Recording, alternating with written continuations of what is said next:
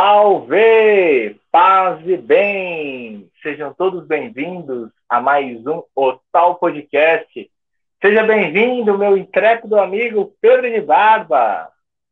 Paz e bem, Frei Pacífico. Obrigado, obrigado. E estamos aí com mais um Otal Podcast. Você também que está nos assistindo, seja muito bem-vindo. E vamos lá, né, Frei Pacífico? Hoje, nosso Otal Podcast também promete, como todos os outros. Não é uma não é um jargão, não. Hoje promete. Hoje, hoje tem história do Pedro. Hoje tem gente que conhece o Pedro ali, ó. Lá nas origens, lá do Borminha, do Borminha para cá. Então tem muita história. E se você que quer conhecer um pouco mais dessas histórias, ouvir um pouco mais sobre a palavra de Deus, sobre tudo que Deus faz na vida do ser humano, na vida de várias pessoas concretas, por favor, compartilhe essa live, ative o sininho das notificações, faça com que essa mensagem de paz e de bem chegue a tantas pessoas que, né, em um mundo tão dilacerado, precisam ouvir um pouco da palavra de Deus.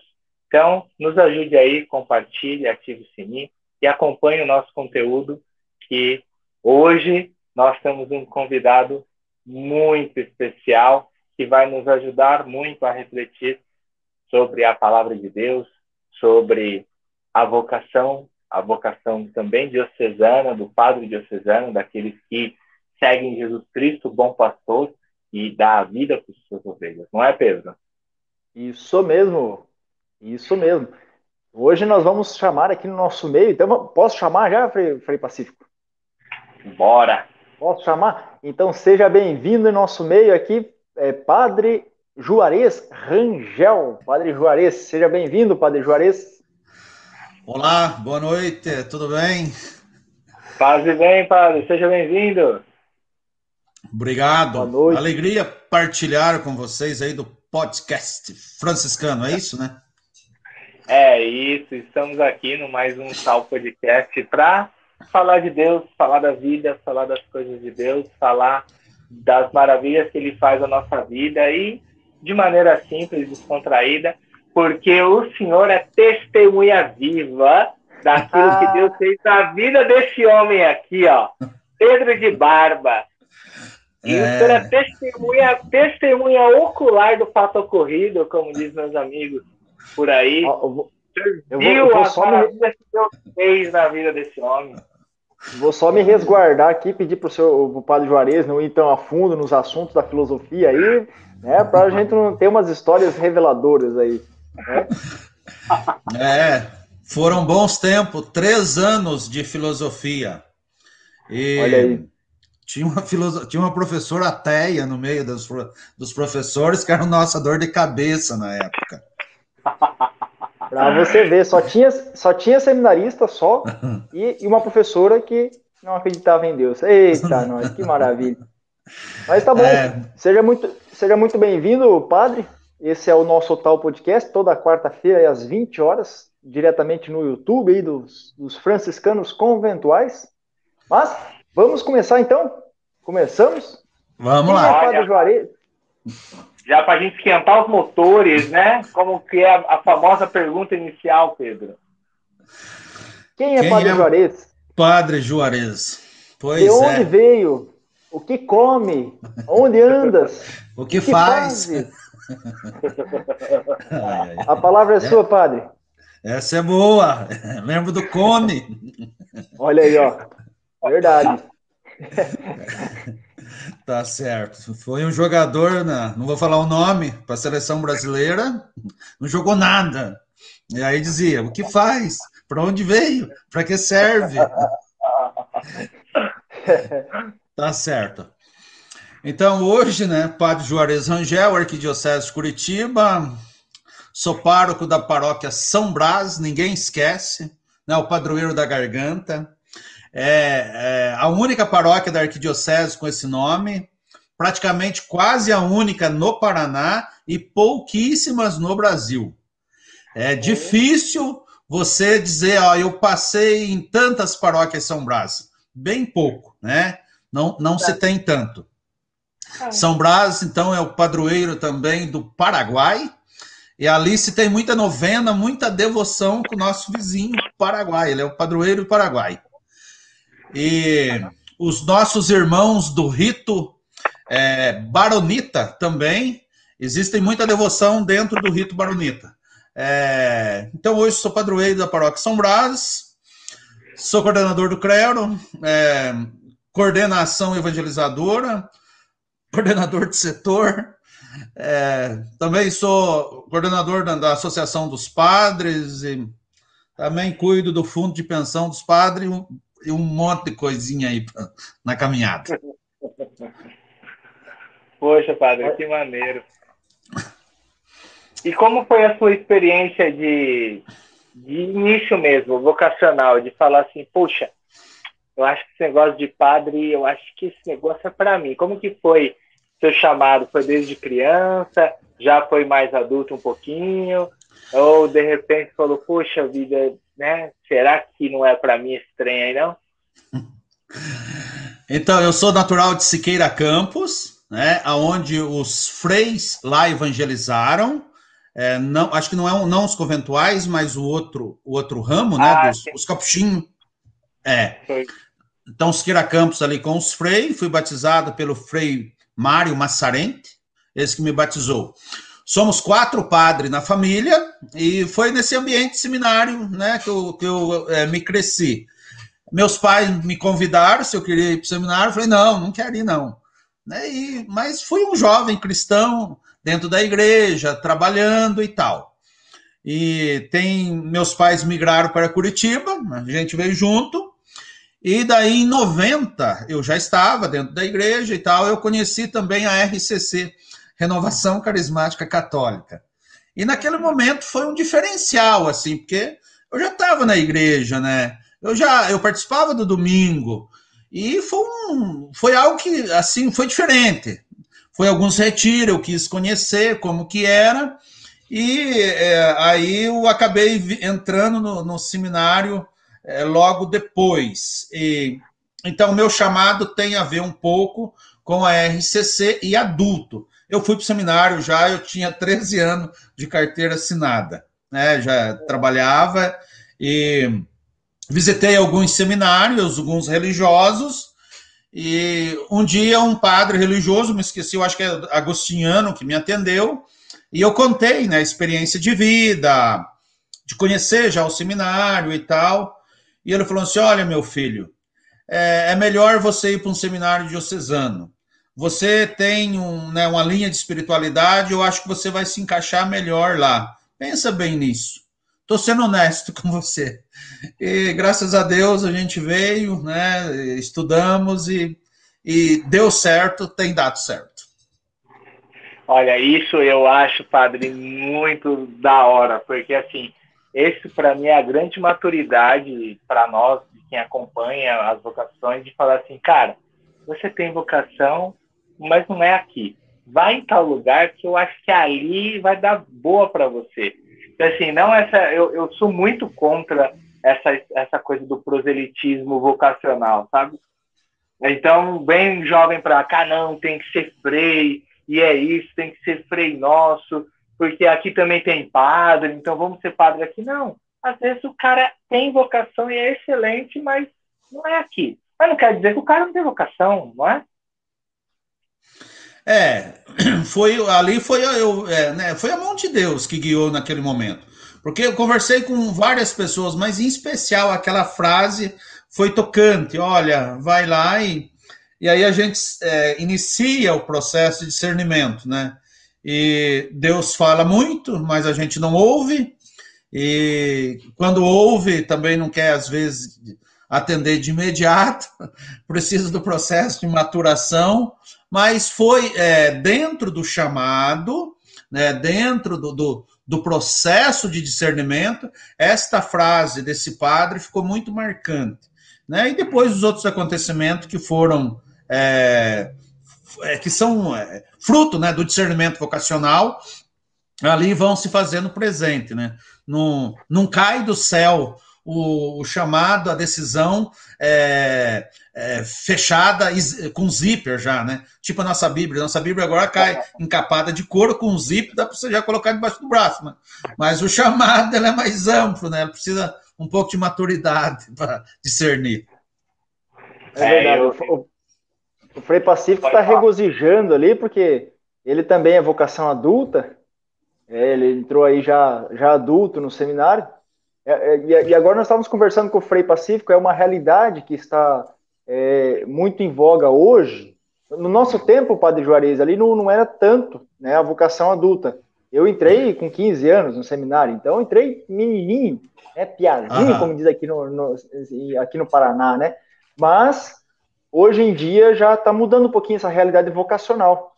Não sei se para os, os padres diocesanos também está tendo essa, essa busca de pessoas mais adultas, pessoas mais maduras para a vida vocacional também? Eu creio que é uma realidade praticamente em várias partes da igreja. Os, é, a, os religiosos da congregação escalabriano, tá? os missionários de São Carlos Bartolomeu, há, há uns 20 anos já eles tinham um seminário nos Estados Unidos somente de vocação adultas. Eu não sei mais nada disso, somente dessa informação. Mas hoje a Arquidiocese de Curitiba tem o ID. O ID é o, voca... é o Seminário de Vocações Adulta. E nós temos hoje é, em torno, se eu não estou enganado, mesmo que não seja o número certo, mas dá uma, em torno de mais de 10 seminaristas, todos adultos, praticamente com a filosofia já pronta. Então, são pessoas, é, jo, é, pessoas já formadas, que têm que ter uma profissão, têm que ter trabalhado, é, eles é, têm um máximo também de idade, um mínimo, e que se auto-mantém, e aí você faz todo um processo também de discernimento. Tanto que um dos seminaristas, eu estou com dois seminaristas aqui na paróquia. Um deles é um seminarista adulto, né, da, do, do, né, do ID, desse seminário especializado em vocações adultas. É uma experiência bonita. Então, é, e essa é a realidade. Eu entrei, eu entrei com 23 anos já adulto para velho. Hoje eu acompanho, eu acompanho, eu acompanho jovens que estão na casa dos 29, 30, 31. Sim. Então, assim, é, é, eu, e é, eu acho muito engraçado, porque quando eu entrei com 23, já, não, já entrou velho, né? Aham. Eu entreguei, eu via desse pessoal aqui, ó, que entrou 15 anos, eu entreguei para Deus as primícias. Eu entreguei para Deus né, o fruto, eles estão entregando o bagaço.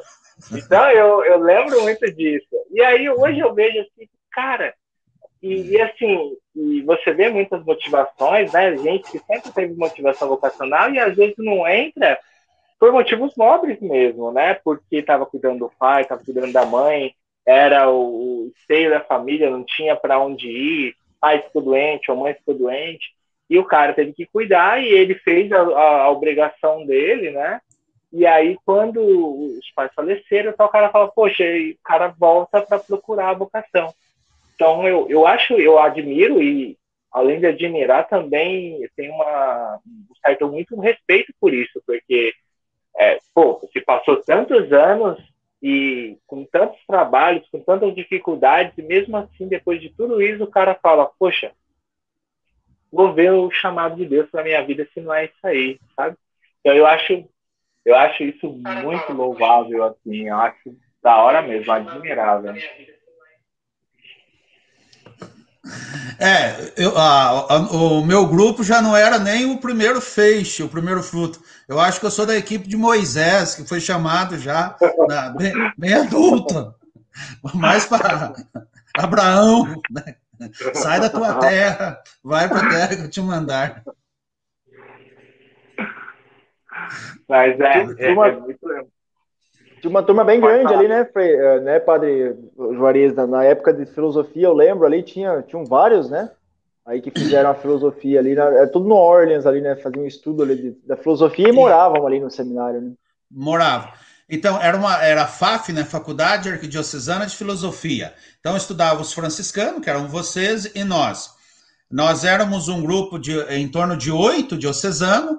É, não, é, é acho que 12 a princípio.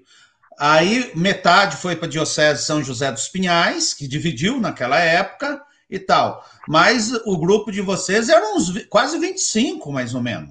Era um grupo grande. Era uma galera. é uma galera mesmo, né? Aquela sala ficava cheia. E naquele grupo ali que, que da, da, nossa turma, tem ali em torno de é, os, os diocesanos, praticamente, boa parte deles vieram daquele momento da RCC. Foi um momento de bastante frutuoso ali para a igreja. Depois estabiliza a coisa. Mas é, foi, foi, era uma turma grande, sim, né? E hoje não, não, não, não, não está mais daquele tamanho. As salas estão. É, agora estuda nos basilianos, né? Não, não, não existe mais, fechou a faculdade. Ah, tá certo. Mas é, é outro. Eu vejo que a igreja hoje vive outro momento. Eu lembro ainda, eu também fazia parte da renovação carismática, eu lembro né, dos, dos cenáculos, né, e todo aquele movimento, e era vocação, e, e vamos, vamos ser santo, e a galera, né, eu vejo que hoje a igreja vive um, também a nível vocacional e até a nível de espiritualidade um outro momento, né. É muito anacronismo dizer, mas até mais sensível hoje, né, hoje as coisas são muito polarizadas, muito divididas, as situações muito complicadas assim de se ver. Mas o, o, que eu acho bonito em tudo isso é ver como que quando eu brincava com, com a história do Pedro, né, as maravilhas que Deus vai fazendo vocacionalmente na nossa vida e na nossa história. E o que eu ia perguntar para o senhor é, o senhor trabalha com, com dentro de uma coordenação é, também dos padres já, já de idade, né? Que já se aposentaram e tal, né? Como que é essa? Eu, eu moro com dois aqui, né? Já um tem 76 e outro tem 73. Como que é essa experiência de lidar com os padres mais velhos? Que é, para nós é um choque de cultura, mas por outro lado é um aprendizado assim. Imagina eu e eles, eh, só de padre, eles têm uma, o dobro do que eu tenho de idade. Então, assim, é, é muito interessante. É, o, é, o é, nós temos um, um, fundo comum, a gente chama assim, né, de, e, e que eles, gente, eles aposentam, né, agora por um fundo comum que os padres contribuem e tal. E, bem, o que eu vejo é o seguinte, a gente tem que envelhecer bem, tá? envelhecer bem, e não pode se, é, se amargurar no decorrer da vida. Não que não vai acontecer amarguras, mas não pode. A gente não pode ficar azedo quando ficar velho. Porque é, eu, né, o Dom Pedro aqui, né, Dom Pedro Fedalto, que está do lado aqui, 95 anos. Como é, não é eu que estou cuidando dele, tá? Mas como é fácil de cuidar. Ele permite que se cuide dele. Então, já que a gente envelheceu, porque não, vamos ser fácil, não, né, cuidado fácil. Então, esse seria uh, uma coisa, eu acho que indispensável. É, não perder o encantamento.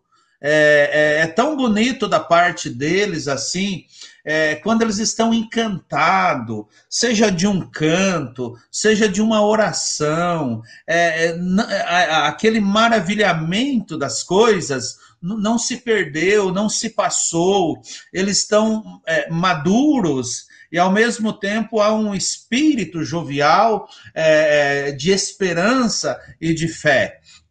O contrário de tudo isso é quando você vê pessoas amargas, ressentidas e, e, e, e que não tem conserto mais. Agora nos eu, é, a gente tá no agora, é, agora é, é, daqui, é, daqui, é daqui para Jesus, não tem mais o que fazer.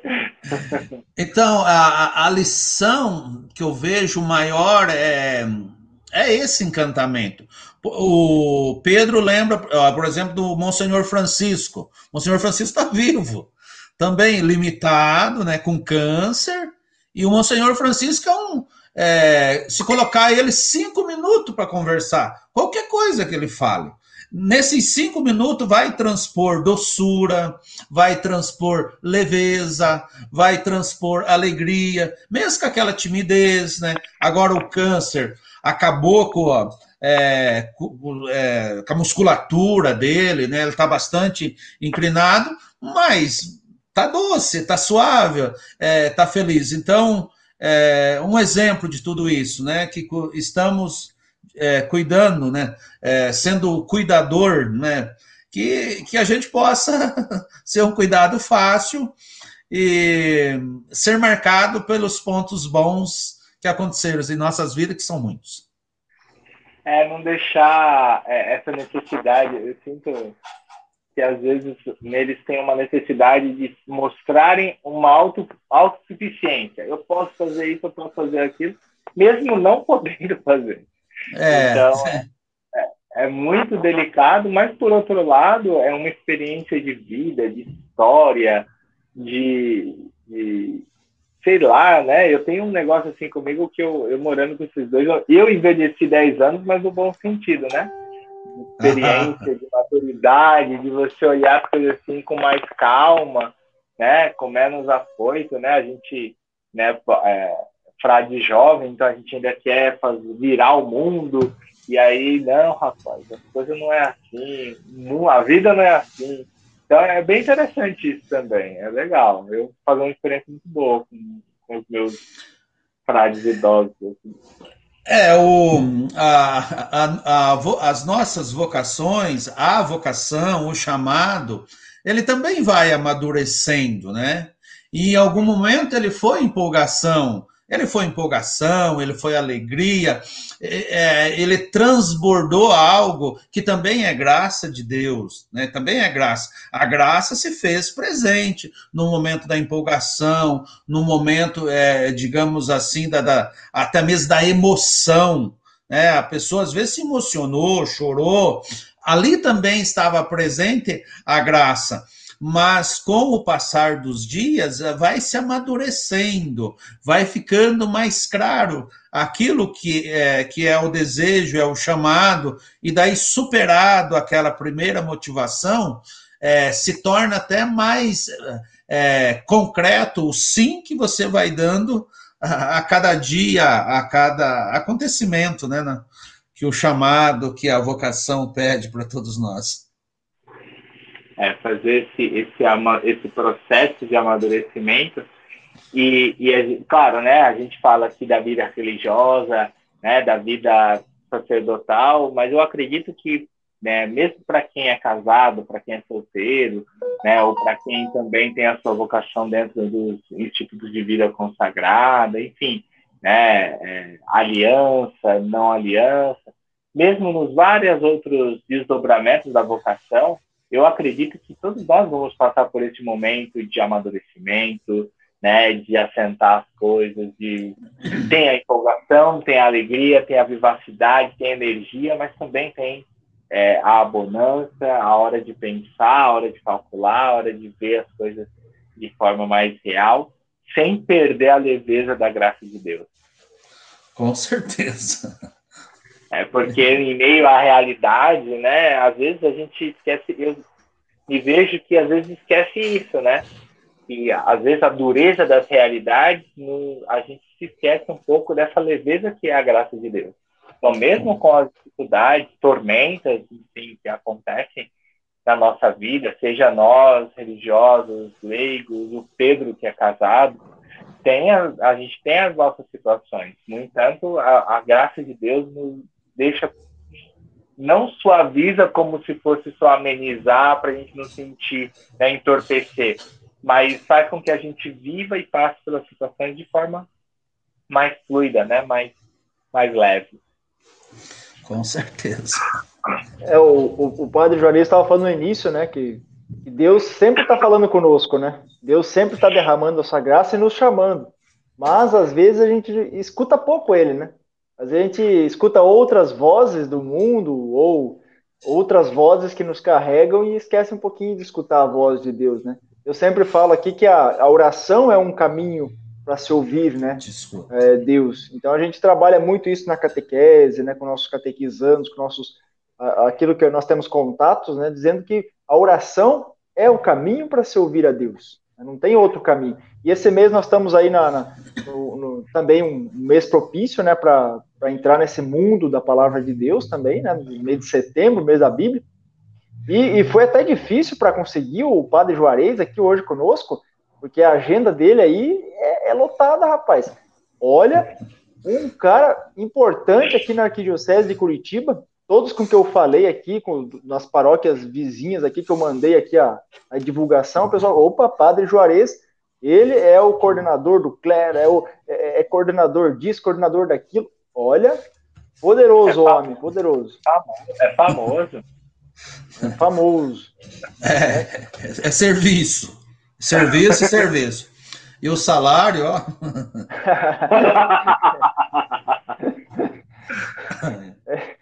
Mas é isso aí, né, padre? Esse mês aí nós estamos trabalhando um pouquinho sobre o, o mês da Bíblia, né? Estamos aí apresentando também a, o, o, mês da Bíblia, 50 anos né, de mês da Bíblia, aí começou com a CNBB lá atrás, né? Estamos aí tendo uma carta belíssima, lendo aí, não sei se o senhor já deu uma, uma olhada aí na carta de Gálatas, uma carta belíssima que nos traz alguns também alguns pensamentos sobre isso, né? Paulo, ele anunciava e depois ele mandava carta também para essas comunidades incentivando, né? Isso que, você, que, o, que o, o padre estava falando e o Frei Pacífico também estava falando, que é do, do, dia a dia, do amadurecimento. As comunidades que Paulo fundou também passaram por esse momento de amadurecimento, né?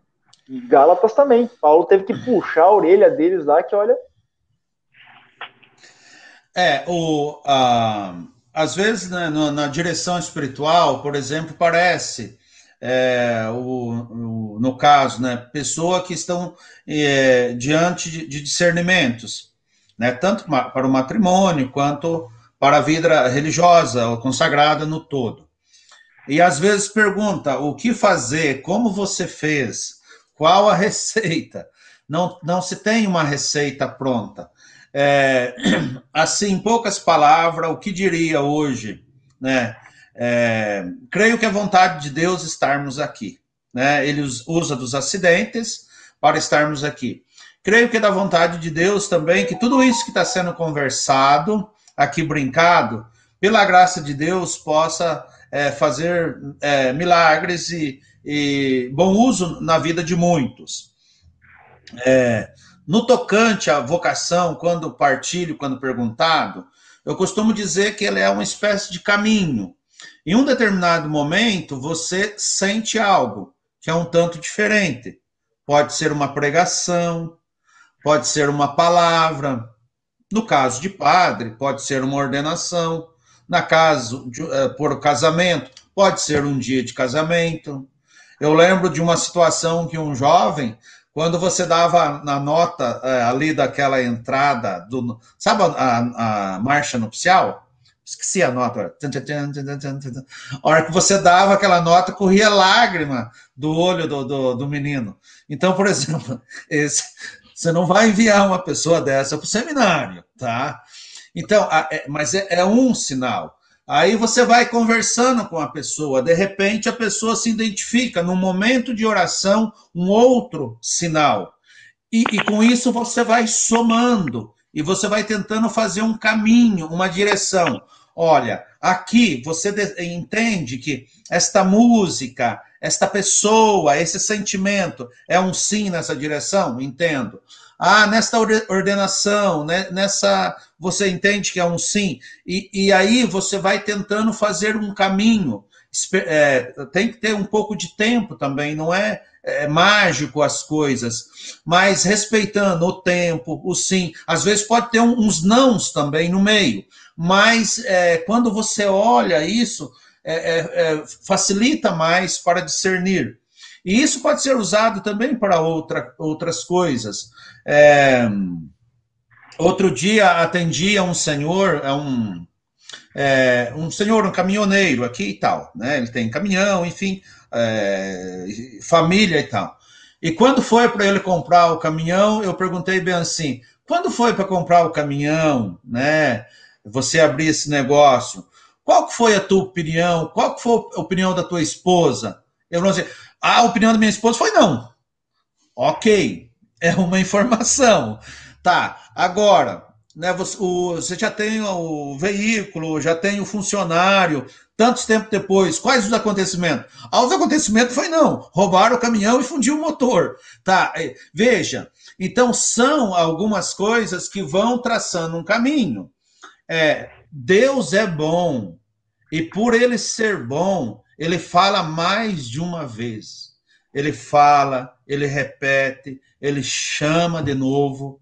É que a gente é cabeça dura, né? Às vezes a gente não consegue ouvir o leve, o, o leve é, toque, né, do vento, o leve ruar, né, do vento a gente não consegue ouvir. Então ele é bom. É, se ele está te chamando para o matrimônio, ele vai te chamar de novo porque ele é bom. Se ele está te chamando para um para o sacerdócio, para uma vida religiosa, ele vai falar isso novamente. Vai falar porque ele é bom, porque ele ama você e porque ele quer o teu bem. E por isso Deus de novo vai repetir o chamado.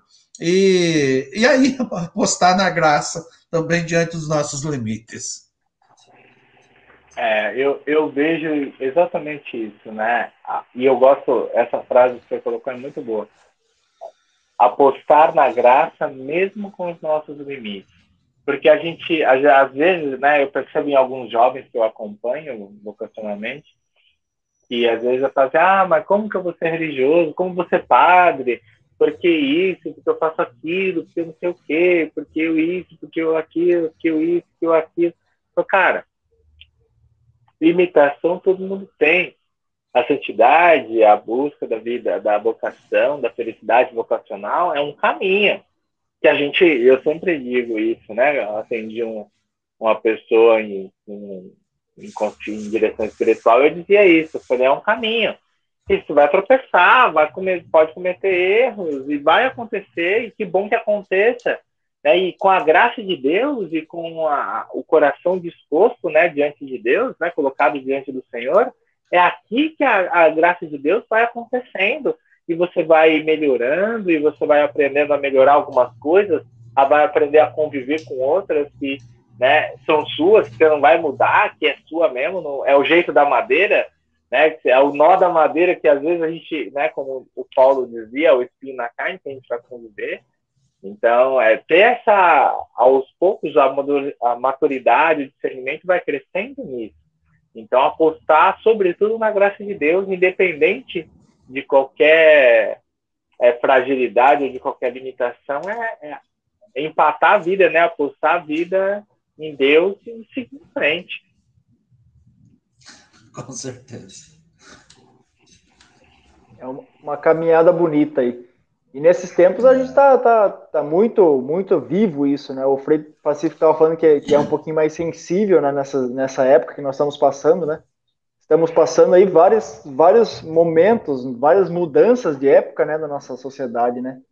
E o nosso povo está tá sofrendo todos os lados aí, né? Então, também nós também estamos, temos que estar atentos também para que essas pessoas venham até nós, para a gente saber escutar, né? Nós como como leigos que estamos à frente, também padre, frei, né? Que sempre acolhem esse, esse povo, né? Passamos aí uma pandemia, já estamos quase dois anos né, de pandemia, estamos sofrendo com isso, né? E, e é um caminho árduo, né? Até Paulo diz, né? Eu passei em Gálatas, no, na, na Galácia, né? Por ordem de uma doença, né? Aí, aí Lucas, lá em Atos Apóstolos, fala: não, não foi só por causa da doença, foi o Espírito Santo que o conduziu ao meio dos Gálatas, né? Então é, é um modo de ver né, as coisas. Às vezes a gente passa por uma doença, mas é o modo de ver essa situação que nós estamos vivendo, né? No, no atual momento, né? É, a, o, a Deus tudo é possível, né? E a Deus tudo é possível. E mesmo diante, às vezes, de realidades é, que aparentemente eram mal, realidades que aparentemente eram um dano, e, mas a Deus tudo é possível, e ali ele conseguiu tirar um bem. Teve uma época que eu fiz um trabalhinho na, na quando eu estava no estúdio, eu acho que era mais ou menos assim: é, quem Deus usou para falar com os homens? Eu me lembro que no trabalhinho ele até falava com a mula para ver se tocava o coração dos homens. Deve ter essa passagem no Antigo Testamento. Mas o vento falou, a nuvem falou, a, a mula, enfim, né? O... Mas a Deus tudo é, é possível. Então, mesmo diante, às vezes, de uma realidade que é dura, que é difícil, que é penosa, mas a Deus tudo é, é possível e disso pode tirar um bem. E quando às vezes a gente já levou alguns tombos, né, é, é, é bom ter isso em mente, né? é, ele pode tirar um bem, né? Estamos em pé hoje, como Paulo também disse, continuamos, é, caminhamos e de repente ele vem, né, com esse suporte de cuidado, de braço forte que nos ampara e nos direciona é, aquilo que é a vontade dele na vida da comunidade. O, o padre faz parte da, da, da ação, coordenação aí da, da, da, evangelização, né? Ação evangelizadora, né? Hoje nós estamos nesse, nesse caminhar também. Nós estamos aqui no, nesse meio, nesse tal podcast, também é um modo de evangelizar também, né?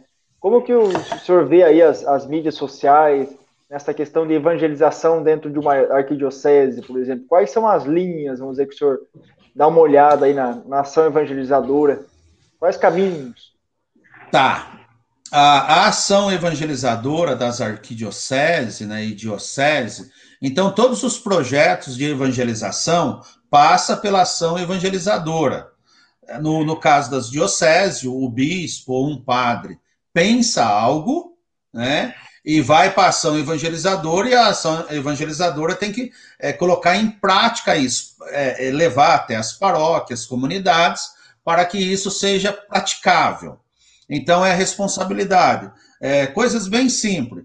É, nesse momento, ainda não, não, não, retomou, existe um projeto, é, foi refeito o Manual da Formação dos Ministros, tá? Fruto do trabalho da ação evangelizadora, e no momento nós estamos no pré-matrimônio, tá? O que fazer para o pré-matrimônio, matrimônio e pós-matrimônio?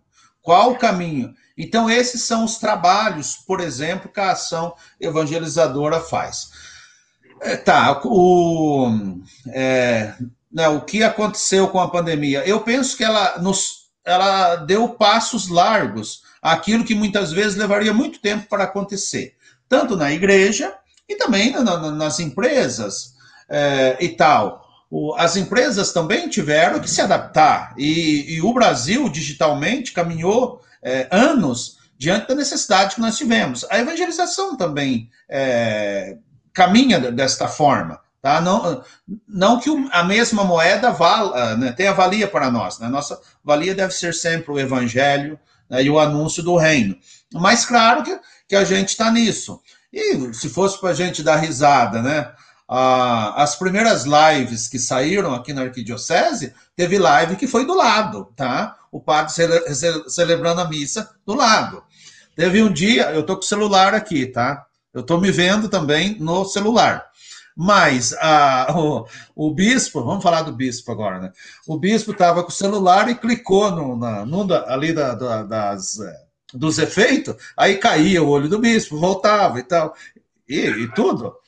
Ah, depois tem um amigo nosso aqui, um, tudo arquidiocese aqui, um padre, ele resolveu fazer a live na cozinha. Aí ele estava rezando a missa, aparecia o pano de prato, os pratos, a capa, de, capa do bujão de gás. Então, a gente não estava preparado. E, e, até coisas mais sérias, por exemplo, nós temos na cento, quase 150 paróquias. Vamos dizer que nós temos três, é, umas 400 linhas telefônicas da Arquidiocese de Curitiba. E é, começou as lives, as internets eram muito ruins, os computadores estavam ruins. De repente, o, a, os padres foram pedindo, as paróquias pedindo, internet, internet, e de repente nós tivemos que contratar um, um técnico especializado nisso para rever os contratos que foram feitos no susto, tá? É, promessas que foram é, oferecidas e não cumpridas, tudo isso também fruto da pandemia.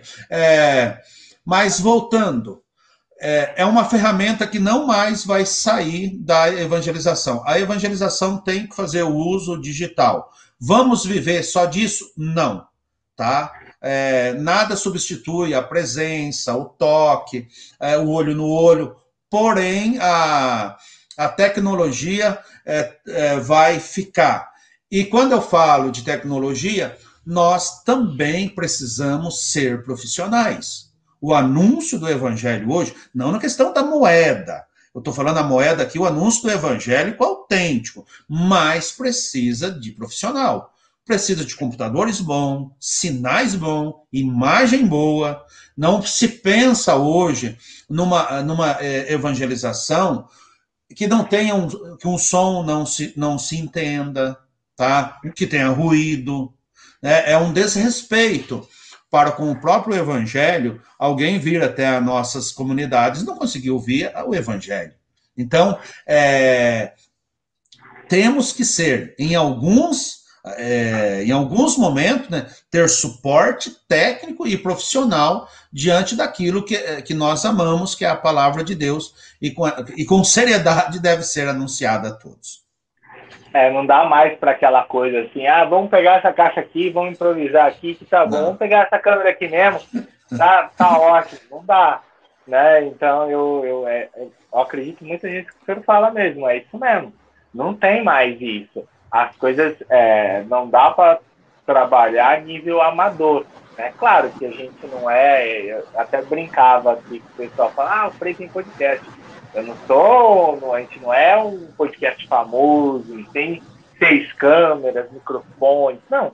Mas o mínimo necessário para que isso, para que a, a coisa aconteça, a gente tem que ter.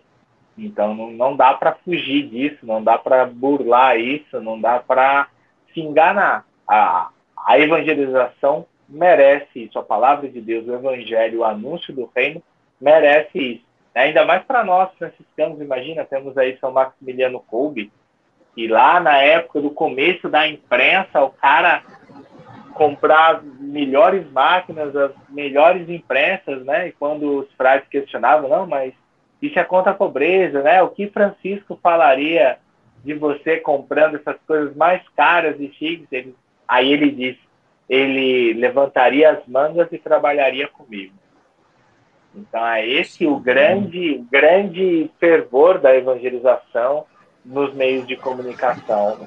O Frei Gilson, né, não o Frei Gilson do Monte, o Frei Gilson nosso, conventual, ele sempre fala isso, né? A gente tem que investir realmente na comunicação. Com certeza. É um, é um caminho que não tem mais volta, né? O Padre Juarez estava falando que as empresas, né? As empresas também tiveram que se adaptar, né? a minha empresa também se adaptou e deixa a maioria do tempo em casa, né? Fazendo o tal de home office aí, né? Que é uma palavra chique, né? Em inglês, né? Nossa. Mas é, é uma, uma, uma, uma, questão que veio para melhorar muito a, a, tanto a qualidade de vida dos funcionários, né? Essa semana nós estávamos fazendo uma, uma, uma pesquisa lá na nossa empresa, verificando se o pessoal gosta de fazer o trabalho em casa ou no, na, na empresa e quase 100% disse que prefere em casa, porque daí ali está em contato com os filhos, está em contato com a família, e tem mais tempo, não precisa, o, o, o tempo de deslocamento até a empresa já, já não existe mais, ele acorda, sai da cama, toma seu café, já está na sua mesa e trabalha, não precisa ficar se preocupando em como chegar lá, né? então correr esse risco de sair na rua e tal, então é outro, outro modo de vida, né? E não tem mais como voltar atrás, né? Estamos nisso, Inclusive, os, os, as orientações vocacionais, né, Frei Pacífico? Já é tudo online aí, né? Os, até os encontros vocacionais, inclusive, né, dos, dos novos sacerdotes aí, estão sendo online. Essa foi uma grande questão, ainda é, na verdade, né? Porque é como o padre falou, né? Tem coisa que dá e tem coisa que não dá. Né? Então, por exemplo, existe a necessidade do contato, existe a necessidade do ouvir, do falar pessoalmente. Mas em meio a essa situação, vai falar o que? Não, não vai, não vamos acompanhar ninguém. Não. A gente usou os meios que são necessários e agora a gente vai buscar integrar esses meios da. Né, nós fizemos encontros virtuais, encontros vocacionais virtuais, né, com chamada de vídeo e tudo, e agora a gente está buscando integrar isso dentro da, da, do caminho vocacional também presencial, para que se essa ferramenta, essa nova ferramenta seja é, algo para que melhore a animação vocacional, para que melhore o acompanhamento dos jovens, né? E que não, claro que eu, ano passado os jovens foram todos virtual, esse ano ainda. Para o ano que vem, eu acho que a gente já pretende depende aí do novo animador vocacional, mas acredito que a tendência vai ser tentar conciliar os dois, né? É, aqui também tem a capacidade de adaptação do ser humano, né? É, que é um tanto é, natural da, é, da, da, própria antropologia do, do, é, do, do ser, né? É, de adaptar. O, tem né, seres humanos que estão lá no gelo, tem outros que estão na África. Então, tem uma capacidade tremenda de adaptação e é, ter também né, o saber que a gente tem essa capacidade, estar aberto a isso. É, na pandemia, eu fiz uma exéquia virtual. Daí eu, eu falei, bom, já que é um sacramental, né? Não é um sacramento. É, veio um casal do Rio para resolver um problema numa empresa aqui, São José dos Pinhais, do lado de Curitiba, e os dois pegaram Covid e faleceram e ficou os dois bebê. A bebê não, criança. E aí o, ele veio para receber um, um, problema e tal. Aí o gerente falou assim: ó, você faz a exéquia dos dois, mas tem que ser virtual. Então a empresa parou, eu tinha 10 minutos, a empresa jogaram para todos os funcionários, né, sabia que o, os dois tinham falecido, as crianças tinham voltado para o voo para o Rio de avião, e eu fiz a exéquia online. E foi é, é, o que tinha naquele momento. E uma, uma outra coisa que eu não tinha feito também na, até então, na pandemia, ali onde o Pedro conhece, o cemitério do Orles, faleceu alguém de Covid. A pessoa ia chegar às 13 horas, ser enterrada às 13h15. Só tinha 15 minutos, bem naqueles dias que estava tudo parado. Aí eu cheguei lá, tinha uma família, e a família falou assim: faça a exéquia já. Eu falei, mas não chegou ainda o, né, a pessoa, a pessoa não chegou. Faz já a. Eu falei, mas sem a pessoa aqui? É, sem a pessoa. Aí eu falei, tá bom, então me dá o nome da pessoa e fizemos a exéquia. Quando nós estava terminando a exéquia, aí que chegou, né? Chegou o caixão, aí eu dei a benção e foi direto para ser enterrado. Fruto da pandemia. E existe também o ser padrinho, né? A igreja reconhece por procuração. Então, no é, daí foi meio a meio, aconteceu aqui na igreja. Então, estava um padrinho presente, né? Um padrinho que é o suficiente pelo direito canônico, e o outro padrinho estava nos Estados Unidos. Aí a gente fez o, né, o batizado aqui, no Brasil, com o padrinho presente, parte da família, e a outra parte lá nos Estados Unidos. E celebramos o batizado. É, você tem que. Não dá para fazer isso para sempre. Mas naquele momento foi foi o consolo que tínhamos. Não tinha como se locomover, trazer um, um segundo padrinho, né? Que daí seriam os dois, mas nós tínhamos um aqui e assim fizemos. Fruto da, de adaptação e é o nosso tempo também. E, e eu acho isso sensacional. Nossa, eu acho muito da hora, porque ao mesmo tempo é, por isso que eu falo, a Igreja Católica tem um barato que para mim é sensacional, que é assim, não dá para a gente, a gente se adapta e tudo, mas a gente tem uma estrutura gigante atrás de nós. Então, nessa Sim. hora, igual você falou, direito canônico, você vai lá, dá para fazer, aí dá para a gente adaptar. Volta direito canônico, tá, catequismo, volta, tá, tá, tá, não, aqui dá para a gente fazer alguma coisa aqui. Então eu acho muito sensacional porque a gente consegue se adaptar, fazer o melhor que a gente pode dentro da realidade que a gente encontra, sem perder aquilo que é nosso, aquilo que faz parte da nossa identidade como cristão, faz parte da nossa tradição, faz parte da nossa instituição. Então, né, direito canônico, deixa eu ver, tá, tá, tá, ah, dá para fazer, tá, vamos fazer. Eu acho isso muito legal. Direito canônico, liturgia, né? E... Quando, não, quando não dá caridade, vai pela caridade também. Esse é o caminho, né? A caridade é o caminho que tem que basear tudo, né? Jesus já dizia, né? O sábado não foi feito para o homem, mas. Opa, é o contrário. O homem não foi feito para o sábado, mas o sábado foi feito para o homem. Então as leis foram feitas para que nós nos guiemos, né? Nos guiemos. Esses dias eu tinha umas aulas e não deu tempo de preparar muito bem. Daí eu catei Olha umas lá. aulas velhas E fui para aula. Daí, o meu colega falou assim: deu aula? Eu falei: Dei, tá, terminei. Nossa, demorou, passou o tempo dos 45 minutos, estava na aula ainda. O que, que você fez? Eu falei assim: Ah, eu falei um pouco da matéria, já agora, quando não tinha mais nada, falei: Agora vamos rezar. E a gente rezou. Funcionou? Eu falei assim: Ah, funcionou, né? É oração. Melhor do que ficar falando besteira lá. Quando... Então, estudamos um pouco e a outra parte nós rezamos. É, tá dentro do, da temática. É Esse é o caminho.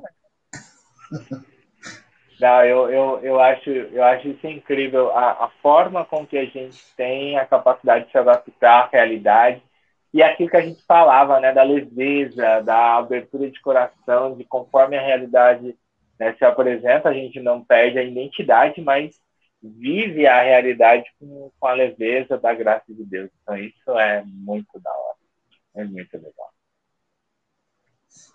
Estamos quase chegando ao final aí, Padre Juarez, e agora nós temos um dois momentos aí, momentos especiais no nosso tal podcast. Um é o que nós mandamos um paz e bem, um abraço àqueles nossos telespectadores que estavam acompanhando aqui. Inclusive, alguns até mandam um, um abraço para nós aí. Eu acho que o padre tem alguns fãs aí que eu vi ali, uns nomes ali que eu não conheço muito bem, não. Eu acho que são fãs do. São paroquianos aí do, do, do padre Juarez, é, né, que estão presentes conosco. Né? Temos aí alguns, alguns, alguns telespectadores que a gente manda um abraço para eles e vamos ver as mensagens que eles nos apresentam. E depois disso, nós sempre pedimos que o, que o padre é, faça um fechamento com chave de ouro, né? Sabe aquela chave de ouro? fazer aquele fechamento bonito e depois, claro, no final nos dá a bênção e dá a bênção também para quem nos acompanhou, né? Então podemos lá, Frei Pacífico, dar uma olhadinha nas mensagens daí do povo. Pois quem está de diretor é o Daniel. Hoje eu tô só, hoje eu tô só de apresentador. Só, hoje... só de apresentador. Olha, já começamos bem. Começamos olha, espetacularmente olha, bem.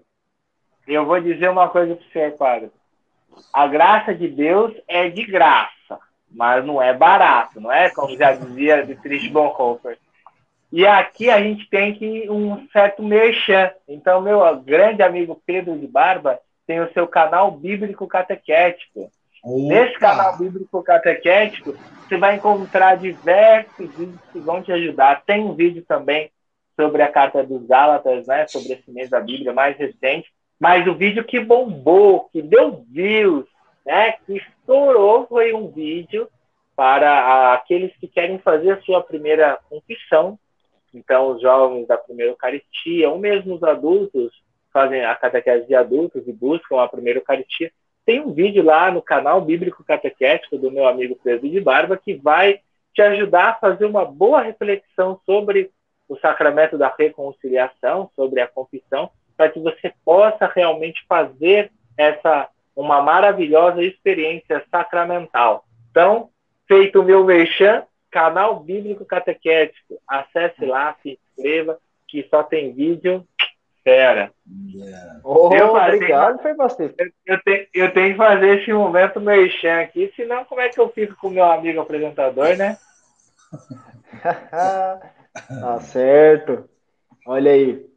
Então, vamos dando sequência. Nós temos aí Lucila Bieberbach. Rapaz, esse é, aí é, é nome. Ou, eu, eu não vou conseguir é nome, ler, aí é eu, ou é nome alemão, né? Mas seja bem-vindo ao nosso meio. Boa noite, paz e bem. Padre Juarez, Boa noite, Lucila. Aí? Deus abençoe, Mar... Lucila. Olha aí, ó. Que maravilha. Martinha, Marta Suzy Yamoto, lá o Emoto, lá de Santo André, muito bem, toda quarta-feira aqui conosco, presente aí, sempre nos acompanhando, Martinha, nosso abraço querido da Ordem Franciscana Secular, né? Inês Fernandes, nossa catequista aqui de Curitiba, Paróquia São João Batista, Vila Sandra aqui, olha, Opa, catequista vizinho. aí, ó, catequista, firme, essa é a nossa catequista, é Estamos aqui na paróquia São João Batista, Vila Sandra, aí, presente. Luiz, é? Oi? A, a, Inês é catequista sécula seculorum. Eu lembro quando Sim. eu cheguei em Curitiba para estudar, ela já era ela já tinha sido coordenadora, já era catequista, ó, mas mesmo assim ela permanece jovem. Vamos deixar isso bem claro para que eu não incorra em nenhum tipo de problema, que ela não fique brava, ela continua sempre jovem. Ela é minha inspiração de catequese aí, de catequista, é minha inspiração. Quem envelhece, quem envelhece, quem envelhece é a gente, ela fica sempre jovem. Fica sempre jovem. É verdade. Temos aí Luiz Alberto Dalmas, paz e bem, olha aí, ó, paz e bem. Luiz Alberto, seja bem-vindo sempre. Lina Dalmas Bonato, eu acho que são parentes aí, hein? Opa! Lina Dalmas Bonato, sua bênção, padre. Olha aí. Deus o abençoe, Lina. Se for quem eu estou pensando, é de Campo Largo, Paraná. Deus abençoe a família Bonato. Opa, olha aí, ó. Vizinhos aqui de Curitiba. Paloma Dias, boa noite, Paloma. Que bom, seja bem-vindo aí ao nosso tal podcast. Paloma é amiga do Frei, do Frei Pacífico ali. Lilian então, Sena. Eu tô, pensando, porque tem duas. Eu tô pensando na de Santo André e da de Caçapava. Tem duas. Pode ser. Ah, é verdade. Tem, tem, faz, é verdade, faz bem tem, pra É verdade, tem Caçapava também. Lilian Sena, nossa comunidade Kobe aí presente. Boa noite, paz e bem. Que bom, Lilian. Rede Kobe de comunidades. É, isso mesmo. Eles são da, da comunicação ali, o pessoal da, da Rede Kobe aí é comunicação top. Nos ensinam aí. Lucila também, de novo, né? Olha aí, amém, abraços, parabéns a todos. E é alemão. É alemão. Sim, meu sobrenome. Deve Olha ser aí, ó. É. Que da hora, Fiz... mano. A fisioterapeuta. Ah, olha aí, ó. O padre conhece. Aí, sim, aí você precisa cuidar. É isso, padre. É isso. A gente vai envelhecer. Tomara que a gente envelheça. O pessoal fala, tá ficando velho? Eu falo, graças a Deus, eu tô vivo. Porque só envelhece quem tá vivo, né? Então a gente tem que envelhecer bem. Com certeza. Mas tá certo. Agora é aquele momento que o, que o padre dá suas palavras finais, também para os seus paroquianos, aquele aquele abraço também, uh, o, aquele, aquelas palavras de, de, de, ânimo, de consolo, de, de, de afago ao coração dos nossos ouvintes. E depois também deixa a sua bênção para conosco aí. Né? Se não tiver mais nenhum, nenhum comentário, acho que não, né? Podemos passar a palavra para o padre. Uhum. Uma alegria ter partilhado, participado desse momento, desta conversa gostosa, descontraída. Uma alegria rever né, o Pedro, também lembrar de algumas pessoas que os quais fizemos a filosofia juntos, né, os franciscanos conventuais, é, né, ali é, é, o tempo. É, nós conversamos é, por alto sobre vocação, sobre o chamado, né? Deus que chama, a graça que é suporte nesse momento que chama. Ele, essa graça é suficiente para que a gente tenha forças de dizer sim naquele momento, de abandonarmos muitas vezes algumas coisas que estamos fazendo e dar ouvido a esse chamado de Deus, mesmo que esse chamado tenha acontecido no momento de emoção, no momento de fragilidade, mas a graça de Deus se faz presente ali e o chamado vai se amadurecendo. É, uma vez que é da vontade de Deus, ele amadurece, cresce e persiste. E se não é aquele chamado, por Deus ser bom, ele vai se repetindo. Né? Ele fala novamente. Ele novamente vai chamar o, seu filho, a sua filha, para aquilo que é o projeto de salvação que ele tem para cada, cada um de nós. Também comentamos alguma coisa sobre a, a evangelização nos meios, né? É, hoje da internet, é, das redes sociais, ao mesmo tempo que é uma necessidade, ela está presente, vai ficar no pós-pandemia. E o que eu levo hoje aqui, né, desta conversa descontraída, eu levo os passos né, que, que Deus cuida e a tudo é possível a Deus. é, é, tornou-se possível estar presente nesse momento. E ele torna possível também, talvez, o sonho que você esteja. A Deus tudo é possível. Mesmo que tenha à sua frente uma, é, um obstáculo é, intransponível, seja de dor, de angústia ou até mesmo de pecado. Às vezes você, às vezes, quando eu falo você, eu estou falando nós, eu estou falando eu. Às vezes pode ter algo que aparentemente é intransponível, até mesmo pelo limite do pecado, mas a Deus é, tudo é possível. E, e, e, esse possível de Deus é o respiro é, de força que o ser humano tem, que o filho e a filha de Deus tem para caminhar é, e seguir. Por mais absurdo que possa parecer, por mais esquisito que possa é, é ter forma é, e apresentar, mas se é da a vontade de Deus, prospera e gera fruto. E esses frutos são muito bons. Frutos para o próprio chamado, fruto daqueles que estão próximos do, da pessoa que foi chamada, fruto daqueles que são confiados, frutos que das pessoas que foram confiadas e daqueles que estão próximos. Aqui poderia colocar filhos genéticos, né, família, poderia colocar os filhos espirituais, a, a comunidade que está presente, é, é, esse, o chamado de Deus acolhido e vivido, independente do limite do ser humano, ele é tão rico que aquele que veio uma vez, encontrou, falou com uma pessoa, ele também é respingado por essa graça de Deus enorme, que vai de uma vocação, de um chamado, é, de um sim é, é, preciso. E ele também gera uma forma de, conforto para o chamado e para toda a, a, a comunidade. É, parabéns aí à equipe, né, parabéns ao trio que está fazendo esse trabalho, está propondo né, essa oportunidade de conversa, de diálogo. Muito obrigado, Padre.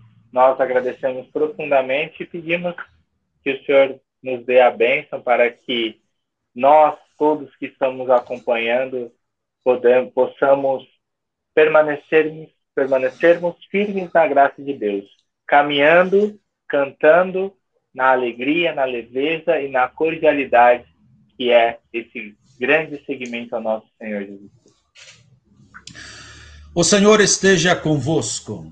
Ele, Ele está, está, no, meio, no meio de, nós. de nós. O nosso auxílio está no nome do Senhor, que fez o céu e a terra. Senhor, ouvi a nossa oração e chegue até vós o nosso clamor. Deus, Pai de amor e de misericórdia, dignai-nos abençoar com todas as bênçãos dos céus. Todas as bênçãos que o Senhor tem preparado a cada um de nós, mesmo antes que o mundo fosse criado, recaia sobre todos nós. Em nome do Pai, do Filho e do Espírito Santo. Amém. Amém. Muito obrigado, Padre. Deus o abençoe profundamente nos seus trabalhos. Amém. Manda um abraço franciscano a todos os padres idosos que doaram a sua vida e mesmo hoje com as suas amarguras ou com a sua leveza, que o Senhor os ajuda e os acompanha, que eles possam receber esse abraço franciscano e também essa acolhida. Obrigado, Padre, pela presença. Ao Pedro, meu intrépido amigo, muito obrigado e até. E semana que vem nós temos uma programação especial aqui no YouTube, porque semana que vem também peço oração ao Padre. Nós estamos no chamado capítulo provincial. O capítulo é uma assembleia que os freios franciscanos realizam para que nós possamos rever a nossa vida, rever os trabalhos que fizemos e também programar daqui os próximos quatro anos de trabalhos que nós vamos assumir daqui por diante. Então, nos acompanhem aí na próxima semana, nós estamos em nosso capítulo. Teremos o tal podcast, teremos outros, é, nos outros dias também teremos lives, também teremos uma programação lá no Instagram.